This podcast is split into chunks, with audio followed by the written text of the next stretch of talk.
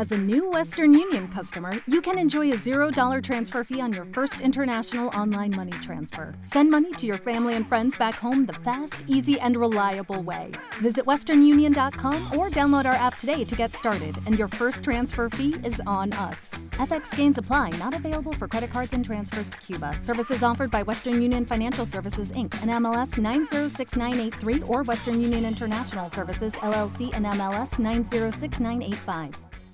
El Señor esté con ustedes. y con su espíritu. Proclamación del Santo Evangelio según San Lucas. Gloria a ti, Señor. En aquel tiempo, como algunos ponderaban la solidez de la construcción del templo y la belleza de las ofrendas votivas que lo adornaban, Jesús dijo, días vendrán en que no quedará piedra sobre piedra de todo esto que están admirando, todo será destruido. Entonces le preguntaron, Maestro, ¿cuándo va a ocurrir esto y cuál será la señal de que ya está a punto de suceder? Él les respondió, Cuídense de que nadie los engañe, porque muchos vendrán usurpando mi nombre y dirán, Yo soy el Mesías, el tiempo ha llegado. Pero no les hagan caso. Cuando oigan hablar de guerras y revoluciones, que no los domine el pánico, porque eso tiene que acontecer, pero todavía no es el fin. Luego les dijo, se levantará una nación contra otra y un reino contra otro. En diferentes lugares habrá grandes terremotos, epidemias y hambre, y aparecerán en el cielo señales prodigiosas y terribles. Pero antes de todo esto los perseguirán y los apresarán, los llevarán a los tribunales y a la cárcel y los harán comparecer ante reyes y gobernadores por causa mía. Con esto ustedes darán testimonio de mí. Grábense bien que no tienen que preparar de antemano su defensa, porque yo les daré palabras sabias, a las que no podrán resistir ni contradecir ningún adversario de ustedes. Los traicionarán hasta sus propios padres, hermanos, parientes y amigos matarán a algunos de ustedes y todos los odiarán por causa mía. Sin embargo, ni un cabello de su cabeza perecerá. Si se mantienen firmes, conseguirán la vida. Palabra del Señor. Gloria, a ti, Señor Jesús. Muchas gracias. Saludos a todos. Bienvenidos a la Eucaristía. Hermanos, estamos en el domingo número 33 del tiempo ordinario, ciclo. ¿Cuál ciclo? Feli, mira, me lee, nene. Ciclo C, ciclo C. Entonces, el próximo domingo es domingo 34, solemnidad de Jesucristo, Rey del Universo, y con ello terminamos el año litúrgico. Estamos en esa última semana, que es la número 34, y comenzamos el primer domingo de... ¿De qué? Adviento ciclo A. Ciclo A. Estas son cuestiones básicas técnicas cristianas católicas, ciclo A, donde entonces utilizamos lecturas de otro evangelista, etcétera, etcétera. Bien. Y nosotros tenemos que comenzar a observar cómo ya casi al finalizar el año litúrgico de la iglesia, ¿verdad? porque el próximo domingo acaba el año para la liturgia de la iglesia, cómo las lecturas de la iglesia, y con eso voy a decir algo que dije el domingo pasado, para conectarlo con este, ya comienzan a oler a eternidad en lo que llamamos, como dije el domingo pasado, la teología escatológica. Es decir, que es la ciencia del misterio de Dios que con la revelación cristiana y el uso de la luz natural de la razón, entendemos los misterios de la vida después de la muerte física. La vida eterna, el cielo, la segunda venida del Señor, todo eso se estudia en lo que llamamos, en la teología católica, teología escatológica. Desde el domingo anterior, este domingo y el próximo que proclamaremos a Jesucristo, Rey del Universo, entonces veremos cómo las lecturas se convierten en lecturas, lecturas escatológicas. Y el propósito por el cual la iglesia quiere que culminemos el año litúrgico mirando esta realidad de nuestras vidas, que hoy se nos hace muy latente y patente con la muerte esta semana de nuestra amada Miriam, es porque queremos terminar el año litúrgico mirando hacia el cielo.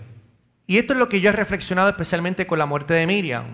La comunidad cristiana es el camino hacia el cielo. Por eso como cristianos no podemos vivir nuestra fe aislada de una comunidad. La comunidad cristiana que es iglesia de Cristo me da las herramientas, sacramentos, vida de iglesia, misión, para yo alcanzar el cielo.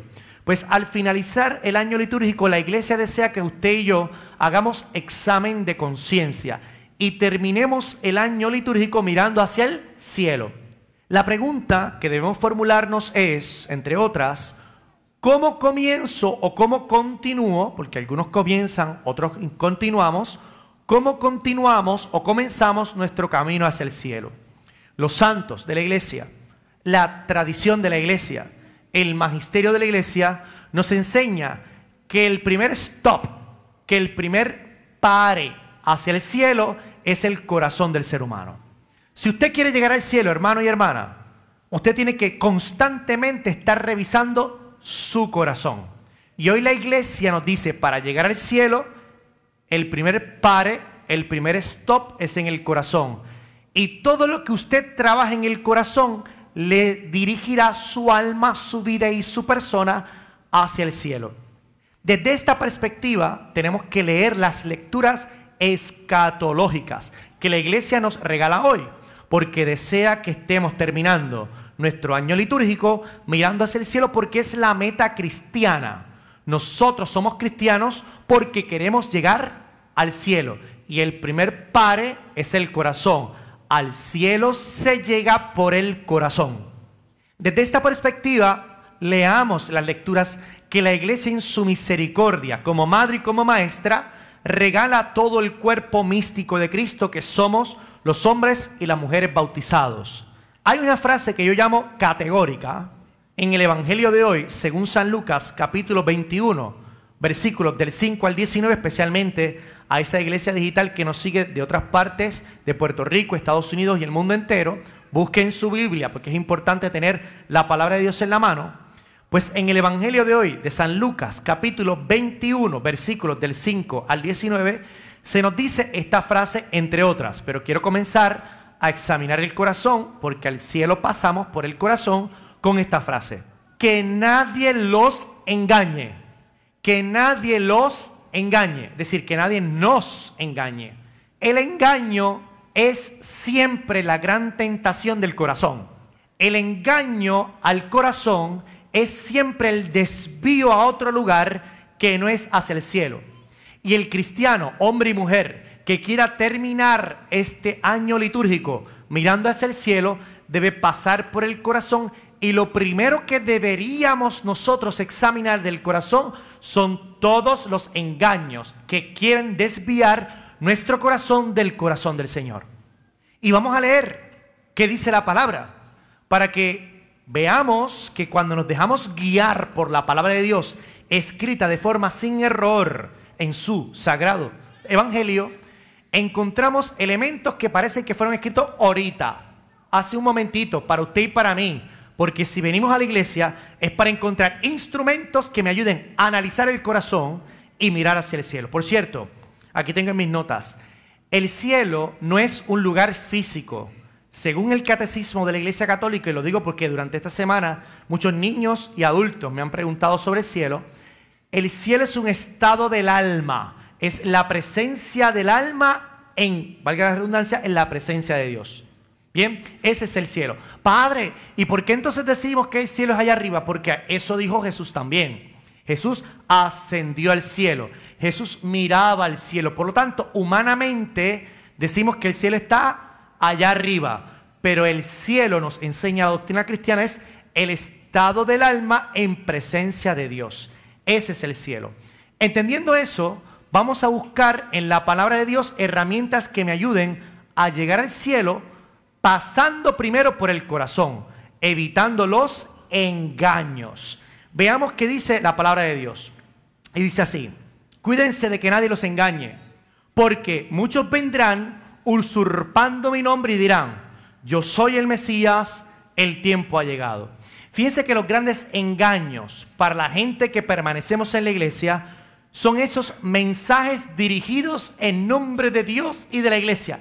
Claro, porque una persona que quiere llegar al cielo busca en donde se escucha la palabra de Dios, pero entendemos que en este tiempo, especialmente en Puerto Rico, en Estados Unidos y en el mundo entero, hay mucha gente que, como dice el Evangelio, habla con la autoridad del Mesías, habla con la autoridad de Cristo. Por lo tanto, dice hablar con la autoridad de la iglesia, pero en el fondo nos engañan. Bueno, Padre, horror hearts, un momentito. Si me hablan en nombre de Cristo, en nombre de la iglesia, ¿cómo sé yo que me están engañando? Es la gran pregunta que hay que formularnos. Sabemos que la misma palabra nos dice que por los frutos conocerán a mis discípulos. Pues aquí inmediatamente después el Señor da una clave de discernimiento para evitar el engaño, especialmente el que viene dirigido por miembros incluso de la iglesia o no, pero que hablan en nombre de Cristo. Sigamos leyendo la palabra de Dios. Él respondió, el Señor, cuídense de que nadie los engañe, porque muchos vendrán usurpando mi nombre, dice el Señor, y dirán, yo soy el Mesías, el tiempo ha llegado. Y aquí viene la clave del discernimiento. No les hagan caso. Cuando, dice, no les hagan caso. Cuando oigan hablar de guerras y revoluciones, aquí viene la clave perfecta, que no los domine el pánico. Y si yo le preguntara a María Luisa Capote en este momento, ¿qué es pánico? El pánico es como un miedo terrible.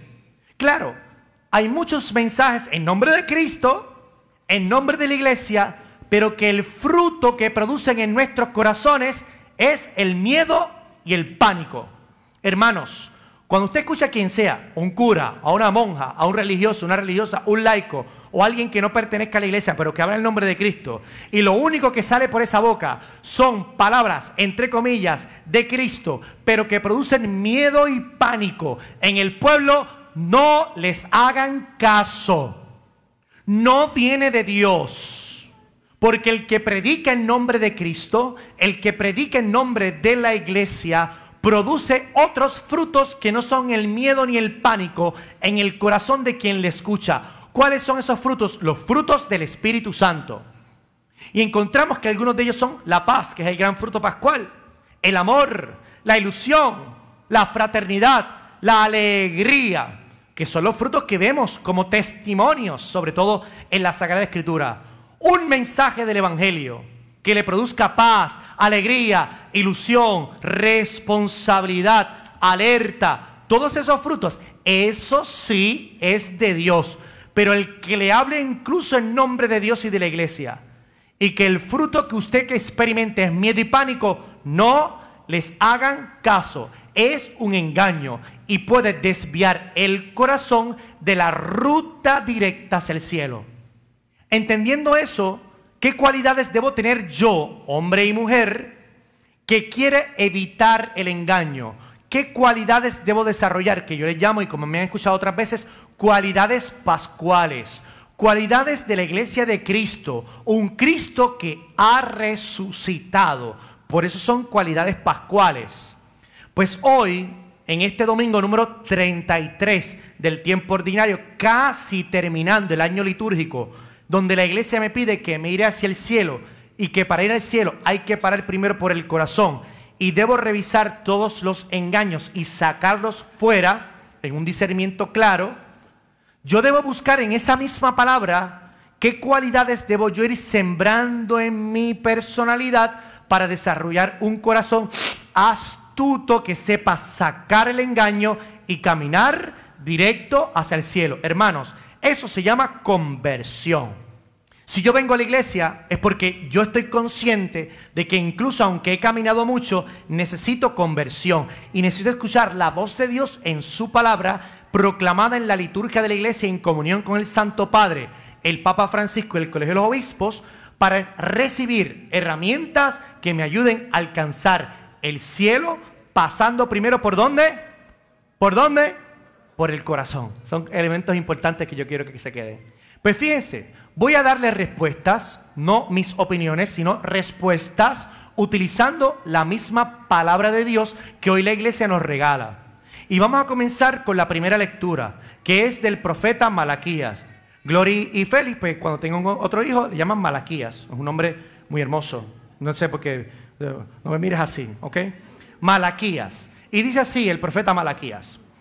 Michael, también para ti. Hermanos, digo, eso estoy leyendo San Pablo. Ya viene el día del Señor, ¿ves que es como escatológico? Ya viene el día del Señor. Ya viene el día del Señor, pero no dice, ya viene el día del Señor, arrepiéntate que te vas a condenar en el infierno. No dice así.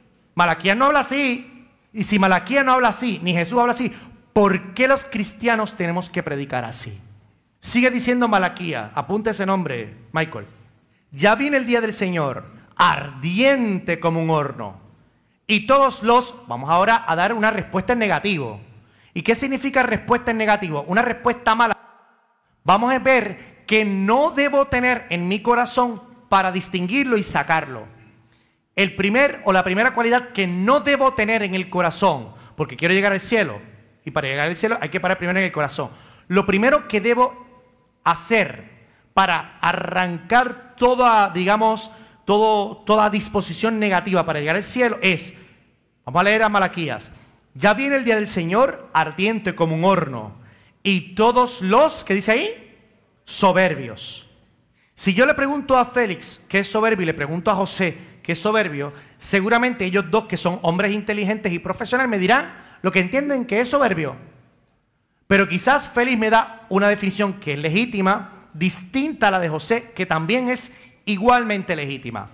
Pues yo para evitar los matices diversos y buscar una objetividad, porque le hablamos a muchas personas con diferentes ideologías, con diferentes sentimientos y emociones, vamos a buscar una definición que nos incluya a todos. Lo llamado ahora política y sociológicamente inclusivo. Bien, busquemos esa definición inclusiva.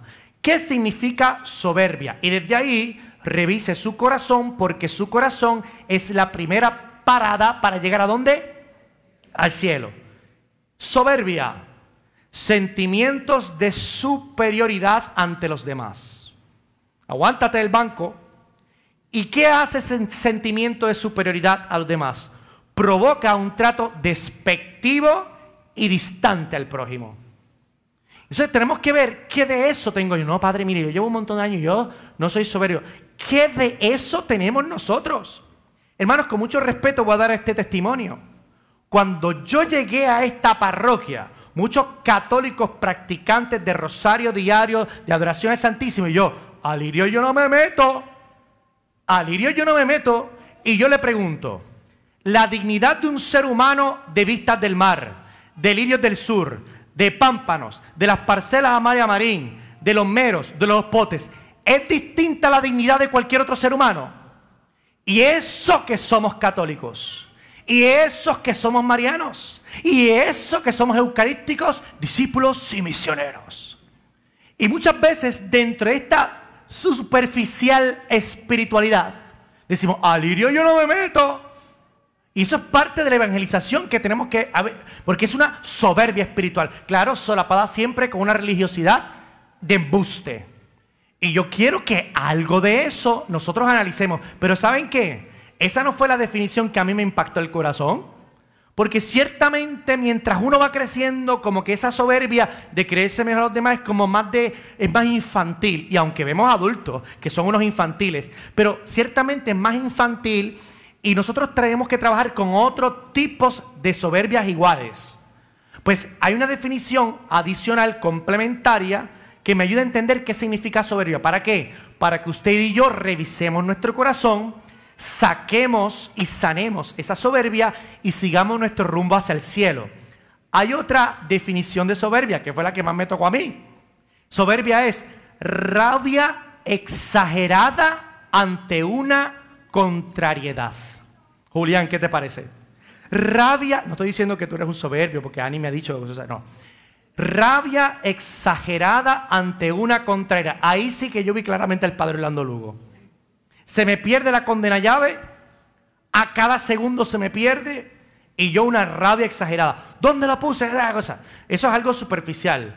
Pero los matrimonios, esas miraditas, esas palabritas, donde en el fondo dice, mujer, hombre, pero ¿por qué te exageras tanto en tu pelea? Lucky Land Casino asking people what's the weirdest place you've gotten lucky. Lucky? In line at the deli, I guess? Aha, in my dentist's office. More than once, actually. Do I have to say? Yes, you do. In the car before my kids' PTA meeting. Really? Yes. Excuse me, what's the weirdest place you've gotten lucky? I never win and tell. Well, there you have it. You can get lucky anywhere playing at LuckyLandSlots.com. Play for free right now. Are you feeling lucky? No purchase necessary. Void where prohibited by law. 18 plus. Terms and conditions apply. See website for details. Y yo creo que algo de eso sí que todos tenemos. Llegamos aquí a la iglesia, mire, el padre no me saluda, es que la tiene en contra de mí, es un sinvergüenza, tanto esto. Mire, estoy cansado, yo no sé, no sé, no sé, primero no sé de lo que hablan, y seguro quizás me cogieron un momento cansado pendiente en otra cosa. Pero ya hacemos de algo así una cosa así. Y yo creo que algo, empezando por mí, todos tenemos un poquito de esa rabia exagerada ante una contrariedad. No significa que no nos enojemos, significa que hay una proporción.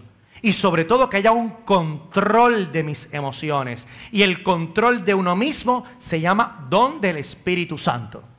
Si hoy estamos preparándonos para tener un mejor corazón y un corazón mejor y más dispuesto para entrar al cielo, ¿qué de soberbia hay en nuestras vidas? Primero, de pretensión superior ante los demás, creando distanciamiento entre el prójimo y nosotros, nada más contrario que la doctrina cristiana, o una rabia exagerada ante cualquier contrariedad, incluyendo el tapón, incluyendo los zapatos del marido que los deja siempre en la sala, incluyendo el trabajo, incluyendo el, el jefe de mi trabajo. Sí, esas cosas son también parte de nuestra espiritualidad. Porque el católico tiene que entender de una vez y por todas que yo no soy católico una hora o una hora y media solo los domingos. Yo soy católico 24 siempre, como decimos los yales en Puerto Rico. 24-7. El que usa la expresión 24-7 es como yo, un yal. Eso es así. 24-7 católicos. Hasta en los pucheros, diría Santa Teresa de Jesús. Con lo cual, hasta en las pequeñas cosas yo demuestro cómo preparo mi corazón para entrar al cielo, hermanos. Eso es así. Hay una segunda cualidad en negativo. Y negativo, vuelvo a repetir que no es algo malo que estoy diciendo, es lo que no debe tener mi corazón. ¿Y por qué hablamos del corazón? Porque el corazón es la primera parada para entrar en el cielo. Y hablamos primero de la soberbia. Vamos a la segunda, para que vean que el Padre Orlando no se lo inventa, volvamos al profeta Malaquías. Apunte ese, nombre, Michael. Ya viene el día del Señor, ardiente como un horno, y todos los soberbios, ¿y qué? ¿Y qué dice? Malvados, malvados, serán como la paja, se quemarán rápido, no durarán nada. ¿Qué significa malvado? Nuevamente, si le pregunto a José o le pregunto a Félix, ellos me darán su definición de malvado. Pero vamos a buscar una definición inclusiva ahora, porque esa palabra está de moda. Inclusiva. Malvado significa lo siguiente, maldad desde un punto de vista moral. Eso me dice mucho y me dice poco. Pero si es maldad desde un punto de vista moral, la pregunta es, ¿qué es moral? Y la moral es una rama de la filosofía. Una rama de la filosofía que estudia el comportamiento del ser humano en cuanto a lo bien y en cuanto al mal. Eso es ser malvado. Por lo tanto, podríamos resumir que la persona malvada es una persona que sabe lo que es bueno y sabe lo que es malo, pero en libertad y de forma intencionada hace lo malo en vez de lo bueno. No quiere decir, y tampoco se justifica, que aunque no tenga conciencia de lo bueno, de vez en cuando hago lo malo. Eso es una imperfección y eso es pecado también, pero no tiene la misma gravedad, porque no hay una conciencia clara. Es pecado, hay que confesarlo y hay que corregirlo. Pero hay personas que aún sabiendo que lo que van a hacer está mal, lo hacen en libertad y de forma deliberada, dando la espalda de forma consciente al mandamiento de Dios. Y eso es ser malvado. Entonces, ¿por qué muchas veces el ser humano, incluyéndolo usted y por supuesto incluyéndome a mí, somos malvados? Somos malvados. Porque entre otras cosas, la sociedad contemporánea y hablo del Puerto Rico de hoy, del Estados Unidos de hoy, del mundo de hoy, se ha creído que tiene la capacidad de definir lo que viene definido. Vuelvo ahora a explicarlo. Yo como cristiano, y le estoy hablando a cristianos, no defino lo que está bien y lo que está mal. Yo como cristiano con humildad y a la luz de la revelación cristiana, del magisterio de la iglesia y de la tradición, aprendo lo que está bien y aprendo lo que está mal. Yo no soy Dios para decir lo que está bien y que está mal. Yo creo en un Dios que me dice y me revela lo que está bien y lo que está mal. Por lo tanto, la persona malvada es una persona que quita a Dios de su lugar y se pone ella. Y como se pone ella en lugar de Dios, entonces es la persona la que dice lo que está bien y la que está mal según sus propios ¿qué? intereses. Claro. Y ahora yo digo quién es persona y quién no lo es. Quién se muere y quién queda vivo. Ahora yo defino las palabras buenas de las malas, de las malas intenciones. Ahora yo defino lo que ya viene definido, ¿no, hermanos?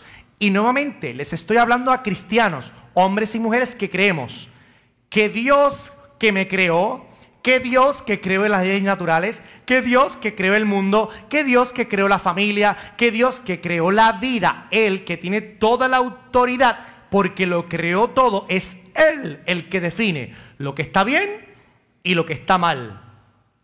Y desde esa realidad yo vivo en humildad para decidir siempre por el bien antes del mal. Padre Orlando, eso ya yo lo sé. Bueno, ¿y ahora cuál es tu problema? Que se me hace difícil cumplirlo. Pues claro, si fuera a ser fácil, bueno, todo el mundo sería bueno. Es bien difícil ser bueno. Es más, yo me atrevería a decir desde un punto de vista mucho más personal, que es más fácil ser malo que ser bueno. Porque es más fácil dejarse llevar contra la corriente que ir en contra de la corriente. Pero quien se deja arrastrar por la corriente siempre será un esclavo del dolor, un esclavo de la depresión, un esclavo de la maldad que destruye nuestras vidas. Pero quien se atreva a levantarse en contra de la corriente, evitando el mal y haciendo siempre el bien, será un hombre libre, será una mujer libre, serán personas con sentido en su vida y auténticamente felices. ¿Por qué existe la iglesia? Para darnos herramientas, para sanarnos, para fortalecernos y para enviarnos a un mundo más fortalecidos para seguir haciendo el bien y evitar el mal. ¿Es fácil hacer el bien? No. Muchas veces salimos heridos. Cuando yo voy a los debates, yo vengo 50 a favor de algo y yo en contra de todo lo que dicen. Vienen a palo limpio, palo va, palo limpio, palo va. Aunque yo le meto también el fututazo y los dejo sin cabeza también. ¿Ves? Pero uno sale herido. ¿Y dónde uno encuentra la sanación? En la iglesia. ¿En dónde uno encuentra la fortaleza? En los sacramentos. ¿En dónde uno encuentra la ilusión? En la oración. Con lo cual, los instrumentos que me da la iglesia me preparan para lanzarme al mundo y no ser una persona malvada. Hacer siempre el bien y evitar el mal. Como fruto, no lo digo yo, José, lea por favor la oración colecta del día de hoy. Usted sabe lo que la oración colecta es la oración del inicio de la Eucaristía, para que vean que la oración colecta también es definida por la Iglesia, especialmente por el Concilio Vaticano II, como oración de la Iglesia como un texto para orar. ¿Qué dice la oración correcta, José? Señor Dios, de quien nos viene la redención y a quien debemos la filiación adoptiva, protege con bondad a los hijos que tanto amas, para que todos los que, los que creemos en Cristo obtengamos la verdadera libertad. ¿La qué? ¿La verdadera qué? La verdadera libertad. ¿La verdadera qué otra vez? La verdadera libertad. Ajá, siga y la herencia eterna. Muy bien. La verdadera libertad no es política. Por lo tanto, no utilicemos nuestros púlpitos para que conceptos religiosos los convirtamos en conceptos sociopolíticos. La verdadera libertad se alcanza cuando un ser humano hace el bien y evita el mal. El mundo quiere alcanzar esa libertad interior. Aceptemos a Jesucristo como Dios nuestro Salvador. Y el problema está resuelto. Hay una tercera cualidad en negativo, es decir, lo que no debemos tener en el corazón para llegar al cielo. Pero esta le voy a dar la oportunidad a que lo diga San Pablo. Como ustedes saben, yo soy súper fan de San Pablo. Para mí San Pablo en arroz y habichuela. Aunque él, diría en harina y vino. Tú sabes, porque yo imagino yo que esa es la, comida como de allá. En harina y vino, pero nosotros dimos en arroz y habichuela. Dice San Pablo lo siguiente, vamos a la tercera cualidad y última. Y ahora vengo a saber que algunos de ustedes viven como holgazanes. Usted sabe lo que es un holgazán, ¿verdad? ¿Un qué? Un vago. El Papa Francisco a los jóvenes le dirían como jóvenes de sofá, esperando a que todos se lo den. El padre Leandro Lugo, que es un cura 24-7, diría un cristiano que se rasca el ombligo, o un cristiano dominguero, o un cristiano que calienta bancos. Hermanos, queremos crecer en la vida, no podemos seguir jugando con nuestra fe. Tenemos que tomarla en serio. No podemos ser cristianos católicos calientabancos que nos rascamos el ombligo. No podemos ser unos vagos. Y ciertamente en nuestra sociedad asociamos la holgazanería o la vagancia con el trabajo. Y en eso estamos claros.